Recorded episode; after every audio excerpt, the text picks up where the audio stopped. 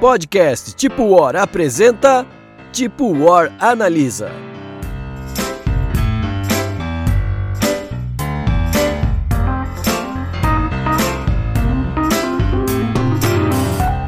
E aí, galera, mais um Tipo Hora Analisa na área. Ê, que animadinha! Por que, que eu tô muito feliz mesmo? Porque, é sobre Comic Hunter! Exato! Isso, é! é. Meu Deus do céu, o que foi isso, gente?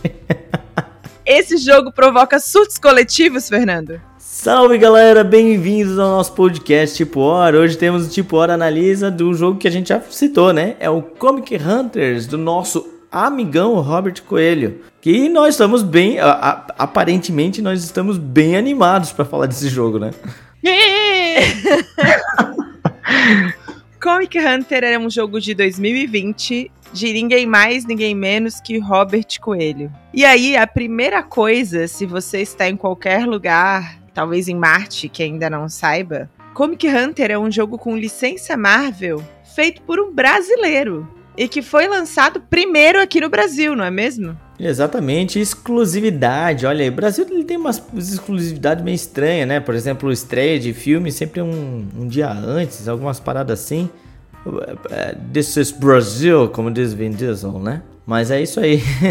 é um jogo que tem essa licença para quem é Marvelzete, para quem gosta aí de coisas de herói, para quem gosta de quadrinhos da Marvel, esse jogo é um jogo especialíssimo, né? Porque ele se trata disso. Mas a gente já vai falar disso logo mais. Comic Hunter é um jogo da editora Bucaneiros, mas a gente precisa falar um pouquinho sobre quem é Robert Coelho. Cara, é mais fácil você voltar uns três episódios atrás, é três ou quatro episódios atrás, e escutar nosso podcast, porque ele conta a história dele inteira, né? Então, a gente poderia falar que ele é um convidado de um episódio, de três episódios atrás.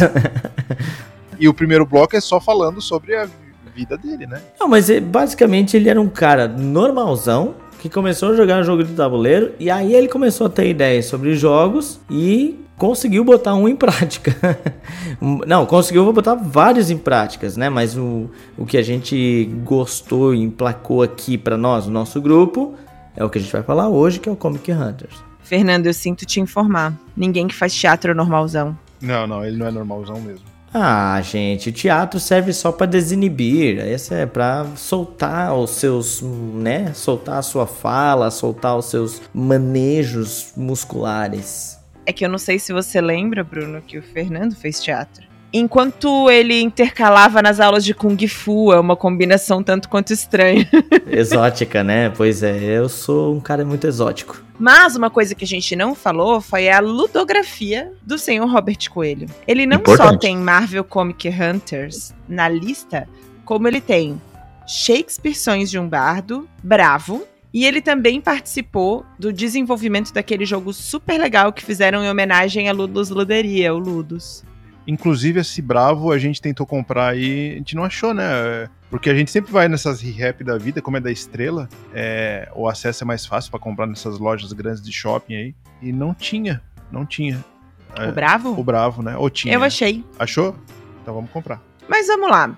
Comic Hunter é, especificamente é um jogão da Bucaneiros para 1 a 4 jogadores. Eu não sei se você já jogou o jogo solo, porque é a minha única esperança de que talvez já tenha acontecido. Em você, Fernando. Eu já joguei. É difícil. eu vou dizer que é muito difícil, tá? Porque depois vai- ele vai chegando pro final, assim, ele vai ficando mais, é, mais truncado. Você tem que fazer uma. bater uma meta lá e. É divertido. É, é basicamente a mesma coisa. Você tá tentando fazer a coleção e tudo mais, mas é. É desafiador, tá? Eu não joguei muitas vezes também o jogo solo, joguei pra testar ali e tal, mas pra quem gosta de jogo solo, né, para quem se propõe a jogar um jogo solo, eu digo que pode tentar ali jogar esse jogo que é bem que, que, que vai te vai te divertir. Falamos em um jogo com tempo médio de 60 minutos. E eu acho que a quantidade de jogadores não interfere muito no tempo de jogo mesmo, né? Não, não. Só tem. Porque esse jogo ele é composto, a gente já vai falar, né, de várias mecânicas. É, cada loja, cada. é, é, como é que eu posso dizer? Cada turno ali tem uma loja diferente, um lugar que vai. Uma localidade diferente que você vai. Tem uma localidade só que dá um AP que demora um pouquinho mais, que é o centro de convenções lá. É, centro de convenções, é a, conven a grande convenção. É ali que talvez demora mais, porque o cara realmente tem que analisar o grid que tá ali e tudo mais.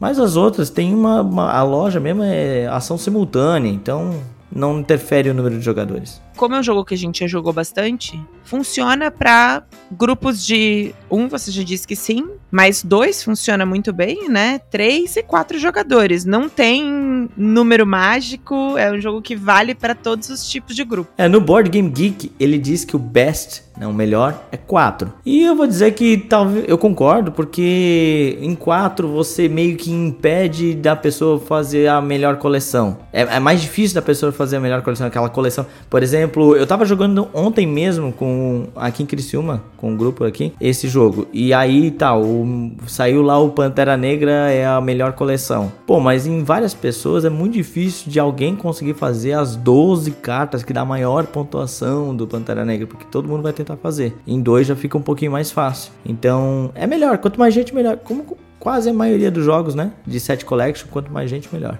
Joguei em 3 e 4 pessoas. Eu achei uma diferença bem grande, assim, é, na emoção de você buscar aquela carta, principalmente quando tem aquele grid e tal. Você fica com aquela tensão de, de sobrar aquela carta para você. Então, em 4, isso aumenta bastante essa, essa diversão de ai meu Deus, vai chegar essa carta pra mim, eu preciso dessa, eu preciso dessa, eu preciso dessa. Então, é, eu acho que em 4 é onde o jogo brilha mesmo. Em 3 eu achei muito bom, tá? Não tem. Né, não joguei em 2, não, não consigo opinar, tipo Glória Pires. Mas em 3 e 4 eu achei excepcional, só que 4 é fantástico o jogo. E aí, é um jogo que no BGG tem um peso médio de 2,14 de 5. O que, que vocês acham desse peso? Eu acho ok, eu acho que é é assim, tem uma, uma, algumas regrinhas a serem explicadas ali. Talvez na, na, na, primeira fique até um pouquinho. Não confuso, mas um pouco mais difícil você explicar aquela correlação da, das coleções embaixo. Claro que durante o jogo você pega isso aí rapidinho, é, mas é um peso adequado assim pro jogo, né? Nem, nem pensar chegar perto de um 3, por exemplo. Mas é, eu acho que é um, um local bom ali para para avaliar o peso desse, do jogo. É, eu acho complexo avaliar a complexidade desse jogo, porque assim, para quem já joga e tá acostumado com vários tipos de mecânicas diferentes, por exemplo, ontem eu fui jogar esse jogo e era com um grupo que já jogava vários, né, vários jogos e tal. Então foi muito fácil explicar porque eu falei, ó, na loja é draft. Pronto, ele já sabe o que que acontece. Ah, aqui no site leilão é um leilão. Então eles já sabem a mecânica. É foi muito fácil de explicar o jogo. Agora, se eu for explicar para alguém que está iniciando, pô, daí eu tenho que explicar cada uma dessas mecânicas, porque tem quatro localidades e cada uma dessas localidades tem uma mecânica de jogo diferente. Então, ele é um jogo fácil, mas para quem está começando, ele vai demorar um pouquinho mais de explicação, entendeu? Então tem essa esse porém aí. É, eu acho que a complexidade está justamente em explicar cada uma das fases e dizer, ó, primeiro você vai fazer isso, que funciona assim, depois isso, que funciona assim, depois isso. E aí, no final, o conjunto disso vai acabar nisso aqui. É uma explicação longa, né? A, a gente fala, pô, set collection, a pessoa já sabe, a pessoa que já joga, né? Mas daí, pô, quando vai iniciar a explicar para uma pessoa ali, Agora tu vai baixar, tu tem que fazer um conjuntinho, aí tu vai pagar com as cartas aqui, que tem o mesmo valor. Pô, cada detalhe. Na verdade, esse é, um, esse é um jogo que tem muitos detalhes. Tem uma parada também que, dependendo do número de jogador, é, o número de jogadores, o setup ou até mesmo as localidades mudam a configuração. Então o sebo muda, o site de leilão muda a configuração, a quantidade de cartas. Então é um jogo meio chatinho nesse ponto também de o setup muda para cada número de jogadores, né? Então vai fazendo uma diferença. Tem, um, tem uns porémzinhos assim que vai aumentando a complexidade do jogo, mas ele é um jogo gostoso de jogar. Ele é bem simples. Então eu, realmente, eu particularmente botaria ele ali num beirando de um 2.5, tá? Mas não chegaria num 3, aí eu concordo com o Bruno. É que eu acho que explicar é mais complexo do que jogar. Depois que você Sim. vai rodando o jogo, ele é um jogo com uma complexidade muito baixinha. É, mas aí vem entra aquela parte da, da, da complexidade de formar a estratégia de jogo. Daí entramos um pouco nesse quesito. Ele é fácil, daí depois que tu aprende, é fácil a mecânica da parada. A, não tem nada fabuloso na mecânica, assim. De, como eu falei, são mecânicas que a gente já vê em outros jogos, mas entra a parte de estratégia. Aí se tu analisa o adversário, a coleção do adversário, né? E aí o desafio aumenta aumenta de acordo com a maturidade dos jogadores, o que também é muito legal. Isso, exatamente. Sobre notas e posição no ranking. É, a nota dele no Ludopad é 8.3, no BGG é 8.1. E aí a posição dele no Ludopad é 130, mas no BGG ainda tá na posição 3.748. Por quê? Porque é um jogo essencialmente lançado no Brasil até esse momento, né? É, e de acordo com o nosso amigão Robert Coelho, já tá chegando essa a cópia desse jogo lá fora, nos States Unidos, né? Inclusive o Tom Vessel, né, do Dice Tower já tem acesso. Eu acho até que ele já fez um vídeo, né? Recentemente ele lançou um vídeo aí de análise do, do Comic Hunters. Então tem tudo para ser exportado agora. E agora que vai começar a chegar na mão do, do, dos americanos, dos estrangeiros em geral, né? Do mundo todo, para começar a ser analisado e ser votado aí no BGG. Agora, galera PTBR, a gente pode fazer melhor do que isso, não é mesmo? a gente ganha batalha de memes. A gente precisa fazer uma campanha para subir esse jogo no ranking do BGG, pelo amor de Deus. É, mas ele tá bem posicionado, 130, né? Ele tá quase entre os 100 primeiros. Eu colocaria entre os 100 primeiros tranquilamente, né? Mas assim, é porque daí é o Fernando falando aí já estamos falando de alguém mais parcial na história. A, a, colocação dele, é óbvio, a gente já sabe que tem uma série de fatores. Só que eu acho que é é, o jogo, ele, esse jogo, ele tem uma característica que vai estar muito bem fora do país, assim, né? Além de ser Marvel, de, de, de se atrair por si só, né, o jogo, é, essa característica de set collection, assim, é um jogo que, que atrai muito público, principalmente europeu ali, né? É, tanto é que vê, você vê bastante jogo de set collection fora. Eu acho que, assim, coisa de dois meses ele figura ali entre uma posição bem melhor depois que ele for lançado. E, né, podia fazer uma versãozinha melhor aqui pro Brasil, uma versão mais pimpadona, assim, né? Aquele tabuleiro bonito, grande, formoso. Mas tu acha que não vai sair um Big Box com expansão daqui a pouco? Se esse jogo não. Se esse jogo fizer sucesso nos Estados Unidos ali, eu assim, ó, eu visualizo já um Big Box. Que na verdade um Big Box vai ser uma caixa 30 por 30, né? É, eu compro e o Robert vai ter que assinar para mim aí. Olha aí, fica a promessa. E, e, botar uma foto assim dele sensual, sabe? De toalha. Assim. De regata. Isso, no, nos, te, nos, tempos de, nos tempos de teatro. Mas vamos lá. Esse é um jogo com gestão de mãos, leilão, movimento de grade, ordem de fases variáveis, conjuntos, seleção aberta, muitas coisas aí. Acho que o Robert conseguiu fazer uma combinação macro do, das grandes mecânicas aí de set collection. Mas para contar como é que isso interage, Fernando, como se joga Comic Hunter? Bom, vamos lá.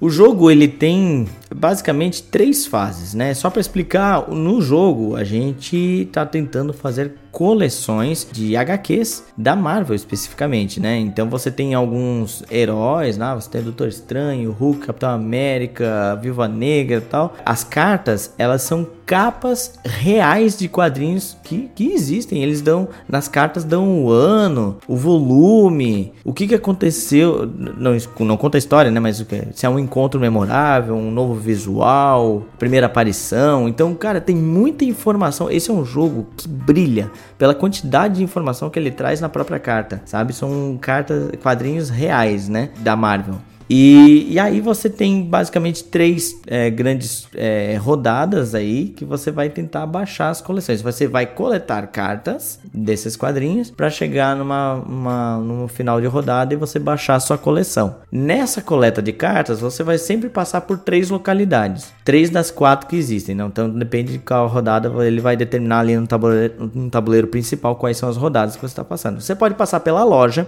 onde você vai adquirir as cartas de nível 1 que são os quadrinhos mais recentes, né, dos anos 2000, 2010 tal. Você pode passar pelo sebo, onde você adquire quadrinhos um pouquinho mais antigos, ali da década de 80 e 90, né, que, que para mim é a década de ouro ali do, dos quadrinhos. E você pode ir para o site de leilão, onde você, só no leilão, né, só na internet, no site, que você vai encontrar os quadrinhos muito antigos da década de 70, 60 e 70 Que aí você vê aqueles quadrinhos com a Capitão América, é, o Homem de Ferro com aquela armadura horrenda, né? Aquela coisa vermelha, amarela, horrível. E você vai pro centro de. Eu tô chamando de centro de convenções, mas na verdade é a grande convenção, onde tem tudo misturado. Porque a convenção daí você tem quadrinhos de todas as eras, né? E é onde tem um gridzinho. E, o interessante é que cada uma dessas localidades tem uma mecânica diferente. Então a loja, você tem. Eu vou falar os termos, né? Então quem já tá acostumado aí com jogos de tabuleiro vai identificar. Na loja você vai fazer um draftzinho, vai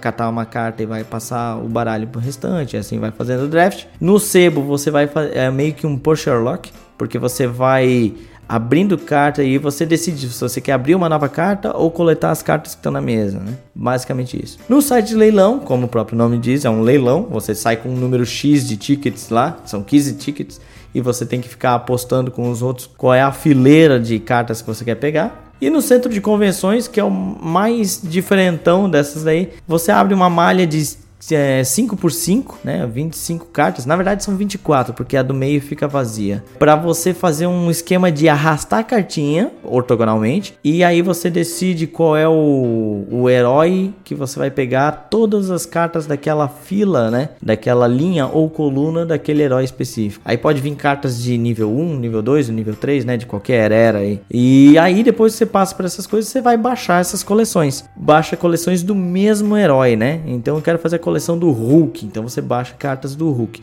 Só que o Mars, agora vem a parada top do jogo, que é para você baixar essa coleção, você tem que pagar essa coleção com as cartas que você tem na mão, inclusive. Então, todas as cartas que você pegou, você não vai baixar todas elas. Digamos que metade você vai usar para abrir a coleção, outra metade você vai usar para pagar. O custo é exatamente o número da era, né? Para pagar, você usa justamente esse número da era que você pegou aí, da carta que você pegou. É uma gestão muito maluca, cara. É uma gestão muito doida na hora de pagar do que, que você quer fazer de coleção com o quanto você tem para pagar. Às vezes você quer fazer a coleção, mas você não tem carta suficiente para pagar. Então, é um jogo fabuloso nesse ponto. Cara, eu escutando o Fernando falar aqui já deu vontade de jogar, sabe? É... Uhum. Eu sei fazer propaganda do jogo, né? Fala, fala sério. Sim, ó, fui, fui lembrando do jogo, como é, como é bacana o jogo. Eu vou usar meu, meu jargão que todos adoram aqui. Esse jogo tem coisas geniais. Boa, boa, Bruno.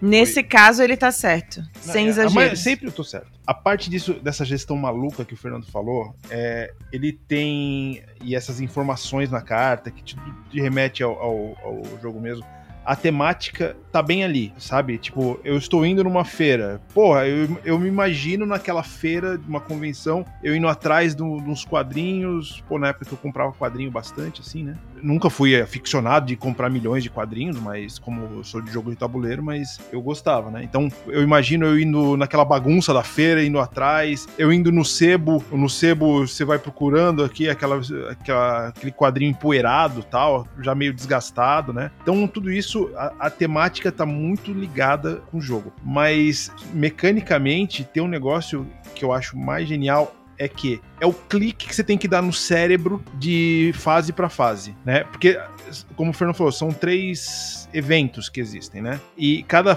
cada rodada do jogo são dois eventos. Não, desculpa, Bruno, são quatro localidades, mas a cada rodada são três dessas que você vai presenciar. Então, nessa rodada, você tem que é, juntar, fazer, otimizar o melhor possível as cartas que você pega com as cartas que você vai pagar tal. Só que aí vai chegar numa outra rodada você tem que dar um clique no teu cérebro para mudar completamente o que você pensou na outra, porque vai ser completamente diferente a, a, a junção para fazer esse set collection. Ou seja, eu tô na primeira rodada, eu peguei essa carta, pô, vou pegar essas cartas mais caras aqui e tal, para pontuar de tal jeito. Só que aí chega na outra, você não vai conseguir juntar o que você fez na primeira. Aí você vai ter que dar um desvio de rota na tua estratégia para fazer outro jeito de buscar aquelas cartas para completar a tua coleção. Então isso é, puta, é genial. Para mim é, é fantástico. O jogo é, é, é, E outra coisa, né? Depois, se, se você quiser ir usufruindo, assim, curtindo a, a, a, arte do jogo, você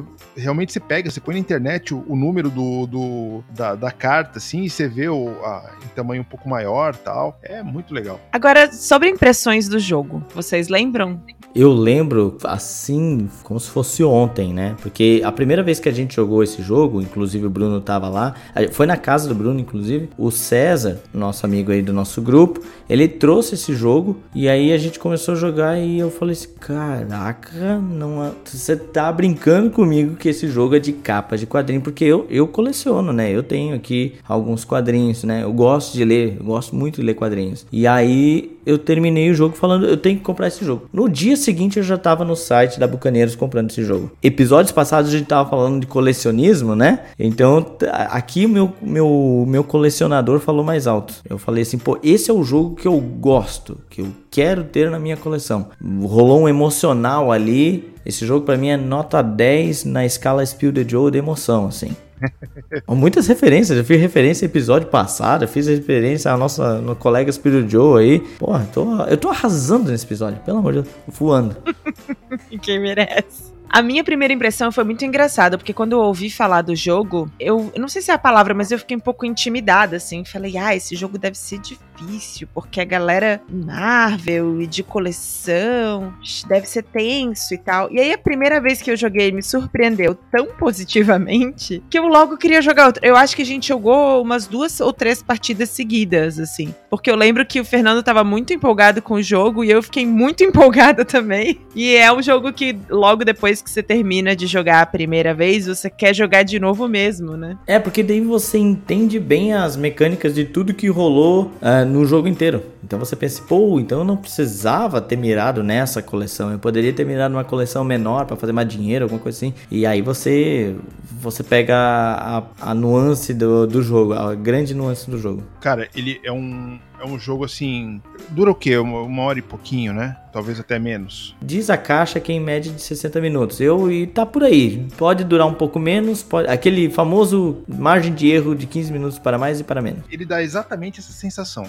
Você terminou o jogo e fala, puta, quero jogar de novo isso aqui, porque não tá certo. Não, essa minha coleção do Homem-Aranha aqui ficou faltando um, eu preciso jogar de novo. E assim, é, ele tem vários caminhos para vitória, né? Você tem aquela trilha, aquelas trilhas de baixo, que no, no acho que primeiro e segundo jogo eu não dei muita bola pro negócio, me ferrei. São os destaques. Destaques. Obrigada, isso. porque eu precisava lembrar o Bruno de que é um podcast. As trilhas de baixo não dizem muita coisa. e muitas vezes, como o Fernando falou antes, a, a, carta tá cheia de informação. Você esquece desse dessa trilha, por exemplo, né? Você fica focando mais em fazer a mesma, aquela a, a, as de cima, as coleções mais valiosas, elas estão mais em destaque. Então você esquece. Então, o que eu quero dizer com isso, que a só a primeira vez não basta. Você precisa jogar uma segunda vez, tipo assim, logo em seguida para lembrar dessas estratégias, desses caminhos para vencer. E aí eu acho que a gente precisa começar com os pontos negativos, porque a gente tá rasgando muito cedo para esse jogo. E aí rolou o silêncio. assim, ó, a arte do jogo é belíssima, lindíssima, lindíssima, tanto as cartas quanto o tabuleiro. Só que assim, pontos negativos, Bruno. É, então, mas o tab o tabuleiro central, principalmente, ele deixa um pouquinho desejar. Tudo meio apertadinho, pequenininho, tudo bem. Eu, eu, eu, entendi a proposta que quis ser um jogo mais condensado e tal. Mas, cara, é um jogo tão incrível que eu acho que ele merecia um, um tabuleiro um pouquinho mais portentoso. Obrigado pela pelo uso dessa palavra, portentoso. Obrigado a mim. ou, ou, mesmo até, tipo, já vim com um playmatzinho. Então Resumindo. eu acho que comp é, os componentes assim da versão nacional poderiam ser um pouquinho melhor. Faltou um tabuleiro individual? Você acha que os componentes no geral precisam de um Sim, os tokenzinho, um tokenzinho de translúcido e tal. Acho que isso é pouco de perfumaria. Bruno tentando encontrar defeitos aqui. Mas que caceta, você pediu pra eu falar. A arte e a qualidade é, acho que são um, um, dos pontos altos desse jogo, mas acho que no caso de ter um tabuleiro individual ali para te ajudar a organizar as coisas, faz sentido tem alguns, alguns contextos em que ter elementos a mais ajudaria no, na experiência de jogo. E aí a gente tá falando de um jogo que tem uma caixa um pouco menor do que a caixa padrão também, né? Eu não sei se o tabuleiro individual ajudaria, porque é muito complicado. Você, você vai precisar fazer coleções, aí você não sabe quão grande precisaria ser o tabuleiro individual e tudo mais. Mas eu concordo que componentes Por exemplo, na trilha de destaques, você coloca uns tokenzinhos ali para ver qual é o destaque que naquela partida vai ser enfatizado, que você vai pontuar. Então tem primeira aparição, confronto notável, essas coisas assim. E no meu jogo, e claro, eu jogo bastante, mas no meu jogo esses tokenzinhos eles já estão ficando totalmente desgastados, assim, de tanto que você vai manuseando, manuseando mesmo, né? Então, poderia ser uma paradinha de, de madeira, madeirinha ali, né, com adesivinho, alguma coisa assim. É, poderia ter alguns componentes melhores nisso. O tabuleiro também, eu acho que, porque ele é um tabuleiro, é, ele é mais vertical, assim, mais, desculpa, mais horizontal, né? E ele se abre em três partes. Ele nunca fica bem aberto na mesa, ele sempre fica meio abauladinho assim. Então, Cara, eu acho que um tabuleiro daqueles que abre em quatro partes seria mais ideal. Ele abre melhor. Ou como o do It's a Small World, que é um quebra-cabeça ali, para ele ficar estático, boa, né? Funcionaria boa. super. É. Também acho que eles perderam uma oportunidade de ouro, já que é uma parada de sobre quadrinhos, né? O manual podia ser mais baseado em quadrinhos, sem ter uma diagramação de quadrinho. Mas entende? Até mesmo o tabuleiro principal poderia ter mais coisas referentes a quadrinho, porque o tabuleiro principal que é o desenho como se fosse de uma mesa de operações. Você tá meio que anotando o que você precisa fazer, assim, né? É, é legal, é bonito, mas eu achei que eles perderam uma oportunidade, né? De poder fazer mais coisas, assim, com relação a quadrinhos. Mas, assim, tudo compensa pelas cartas. Porque o, o grosso do jogo é as cartas. Concordo que a caixa também é meio. É aquele. Não é padrão, né? Não é 30 por 30. Mas eu entendo que, tipo, ah, bucaneiros. Então eles querem talvez fazer alguma coisa para deixar o jogo mais em conta, aquela coisa assim. E tudo bem. É o, o sacrifício, né? O grande sacrifício para deixar o jogo mais barato, talvez. O que eu diria de ponto negativo talvez fosse uma coisa que eu já falei aqui durante o episódio é que é, dependendo do número de jogadores você tem situações diferentes para cada é, setups diferentes né para cada quantidade de jogadores. E aí você sempre tem que. Por mais, eu sei jogar o jogo bem, mas eu sempre tenho que dar uma olhadinha no manual. Porque para dois jogadores, para dois jogadores mesmo, muda muito o setup. Mas para três muda, para quatro muda, entendeu? Então, para um mesmo, aí é tudo diferente. Então, assim. Em todas as situações você tem que ficar olhando o setup. Mas é, é característica do jogo. Ponto negativo. Eu botei como ponto negativo, né? Eu não sei, mas é que. É complicado. Vocês entendem a minha aflição?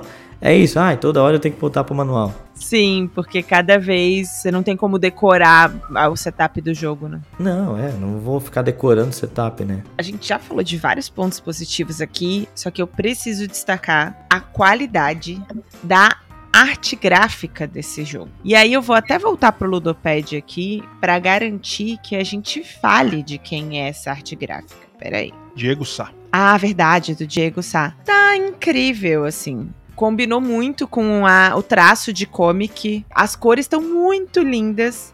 Não tem como não falar da capacidade que esse jogo tem de, com cartas tão pequenininhas, ter tantas informações, né? É. Se você gosta das cartas do Wingspan, em que você aprende sobre pássaros, aqui no mesmo nível de volume de informações sobre aquele quadrinho, você aprende informações reais sobre cada uma das revistas que eles trouxeram para o jogo. E isso é sensacional, porque além do jogo você tem uma experiência quase que de colecionador, que é a proposta mesmo, né? O Diego Sá, ele fez outro, ele, assim, ele participa da, da ilustração também de outros dois grandes jogos brasileiros, né? Que é o Luna Mares e o Carnavalesco. Só. O, o Luna Mares, inclusive, se você pega, você, você, você, você consegue enxergar enxergar os traços ali parecido com Comic Hunters. Cara, eu tava ouvindo, reouvindo o nosso episódio de do, sobre colecionismo ali, que é com a participação do Sandro, né? Do Boards and Burgers. E eu tava pensando nessa coisa de, pô, vou colecionar tudo de um autor, vou colecionar tudo de uma editora. Se tu parar pra pensar, faz muito mais sentido você colecionar tudo de um, de um artista, como o Diego Sá,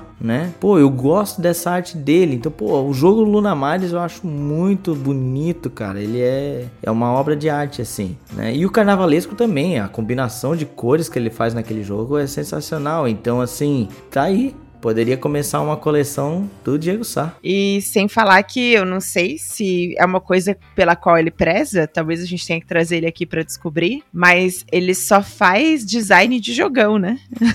Caraca, é um baita jogo. Todas essas votações de Ludopédia e, e vídeos que a gente participa dos outros canais aí, ah, faz um top 3 aí de design de jogo nacional. Eu tô sempre botando Luna Mares lá em cima. Pra mim é um jogão, jogão nacional, assim, sabe? É, não joguei, porque eu não joguei o Airport Rush ainda, hein? Mas por enquanto o Luna Mares pra mim tá lá em cima, tá ali junto com o Comic Hunters, mas que Comic Hunters é mais antigo, né? Então é isso, né? E aí, pra quem é este joguinho lindo? Deixa eu só fazer um adendo aqui. No, durante o jogo, eu fui procurar quanto é que tava o Comic Hunter, né? Não tá achando ele pra vender. Tá esgotado. Tá. Inclu inclusive na Bucaneiros. Na Bucaneiros não, não tem ele, tá esgotado. Tá bem. Daqui a pouco vai virar uma, umas raridades da vida, uns Great Western da vida. Mas nem no Ludopédia, porque antes, antes de a gente começar o episódio, eu fui ver no Ludopédia, tinha um lugar que estava vendendo esse jogo. Oi? 300 reais. Um lugar. E aí agora abriu um outro aqui, um usado, um leilão de um cara da Bahia, que o leilão já está em 150. É, e eu lembro quando eu comprei, não foi tão caro, porque comprei ali na, na, na Bucaneiros, né? Então a galera tá valorizando. Mas é um jogo que tem que ser valorizado mesmo. A, a, acredito que logo logo a Bucaneiros faz aí um, uma nova edição, uma nova tiragem, né? E aí, quem não tem esse jogo tem que ter também. Ó, eu tô fazendo propaganda maluco aqui, tô, o patrão ficou maluco e tal. O gerente enlouqueceu. É.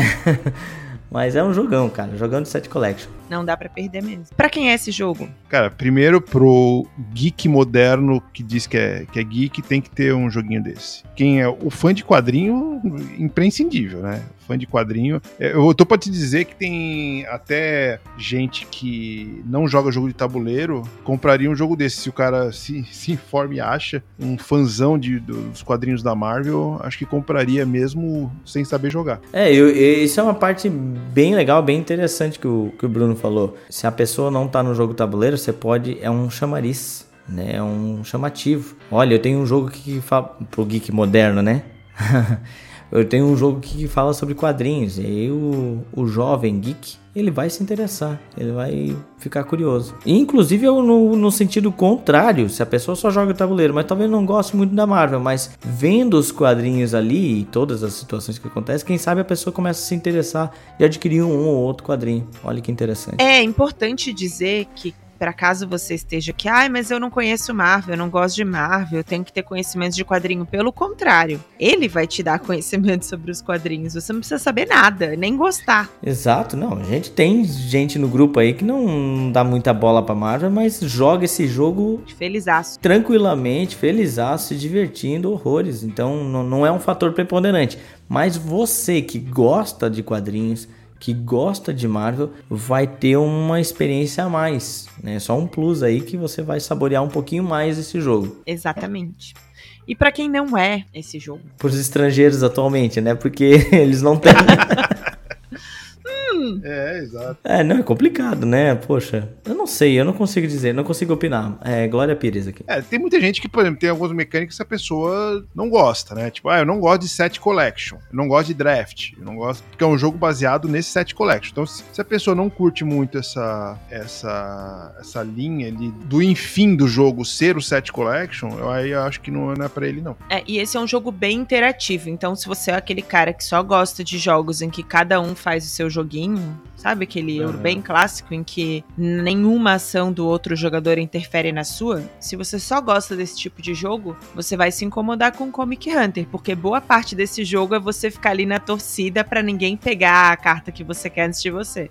É, é muito complicado, talvez, mostrar esse jogo para muito iniciante, porque tem muita mecânica diferente. Não que o jogo não fosse para ele, eu gostaria de apresentar para essa pessoa, porque é um jogo bem divertido, ela gostaria, mas ela tá, tem, tem que estar tá bem disposta, digamos assim, porque eu já fui apresentar jogos para pessoas novas e aí ela assim, ah, tem que ser um jogo rápido de ensinar. Então, para esse tipo de pessoa que quer conhecer, que é uma pessoa nova, quer conhecer o jogo, mas ela não quer um jogo cuja explicação seja muito demorada, talvez não seja para esse, esse, tipo de pessoa. E é um jogo também que a gente fala de jogos para quem não tá acostumado a jogar, né, que tá começando agora, não é um jogo para você explicar num encontro de amigos ou numa festa em que tem outras coisas acontecendo. Não leva o jogo, porque vai precisar não. de atenção. É verdade. Porque você precisa fazer umas contas, você precisa precisa estar meio concentrado na, no que você está fazendo, né? Então, realmente, diferente do tipo hora analisa anterior, que a gente falou do Catan, que você pode jogar aí quase que numa festa e interagindo com os amigos, falando sobre a vida e tudo mais. Aqui você precisa se concentrar um pouco, né, no jogo.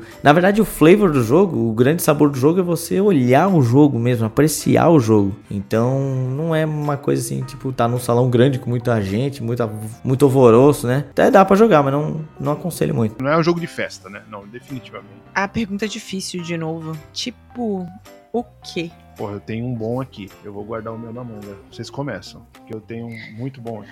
Porra, eu tô ansioso porque eu acho bem complicado porque ele, o, o jogo ele é composto de quatro mecânicas totalmente diferentes. E aí você vai ficar falando assim, tipo, ah, ele é tipo tal coisa por causa da mecânica tal, tipo tal coisa por causa da mecânica tal. É bem complicado. Eu, eu, eu tô com dificuldade. São limitados, eu vou mostrar minha genialidade. Cara, eu vou dizer o primeiro porque é um jogo baseado no Set Collection. É um jogo de design nacional e da estrela. É o Mixtapes. Ah, nunca joguei. Tem relação com o mixtape, sim. É, ele é um set set collection. Obviamente que ele não tem essa genialidade, olha eu falando de novo da genialidade, dessa, dessas mudanças de fase, né? O Mixtapes ele é mais retinho, ele é mais quadradinho, que você vai fazer na tua coleção de, de fitas, né? Tua playlist. É, mas ele é muito focado ali no, no set collection e você tem essa movimentação das fitinhas, né? Que elas vão do- do- na vitrola lá pra lá, pra cá, é, no aparelho de som, né? Pra lá, pra cá, você arrasta pra cá, arrasta pra lá, e aí você traz pra você. Então eu acho que é o jogo que mais se aproximou aí de um, pra um, um padrão de É. comparação, pra nossa brincadeira, é o- esse aí. O jogo que me veio na cabeça quando a gente tava falando dele foi um pouco Port Royal, mas muito mais porque uma das mecânicas é aquela coleção que você faz dos símbolos e porque ele é muito divertido nessa disputa de cartas, né? Mas eu acho que o mixtape é aquele jogo que você pode explicar antes de explicar o Comic Hunter, porque ele vai te dar alguns elementos e mecânicas. Você precisa dominar um volume menor de mecânicas de set collection pra conseguir fazer ele rodar. Faz todo sentido. Cara, deixa eu bagunçar tudo então, porque agora me veio um jogo na cabeça. E aí vocês vão ficar franzindo a cabeça. Eu acho que talvez ele possa ser tipo Five Tribes. Aí vocês. What? Vocês vão pensar assim. Então, por causa do grid ali, eu entendi aonde você quis chegar. Isso, tem um grid, você tem dinheirinho, você tem set collection, você tem aquela parada que você tem uma interação meio maluca, assim, é um jogo que não dá pra jogar muito, assim, tem que jogar concentrado, né? É, eu concordo que é, é bem difícil, né? Mas porque não tem draft e tal. É, eu entendi onde você quer chegar, porque eu, eu tenho uma mente brilhante. Mas não tem nada a ver com Five Tribes.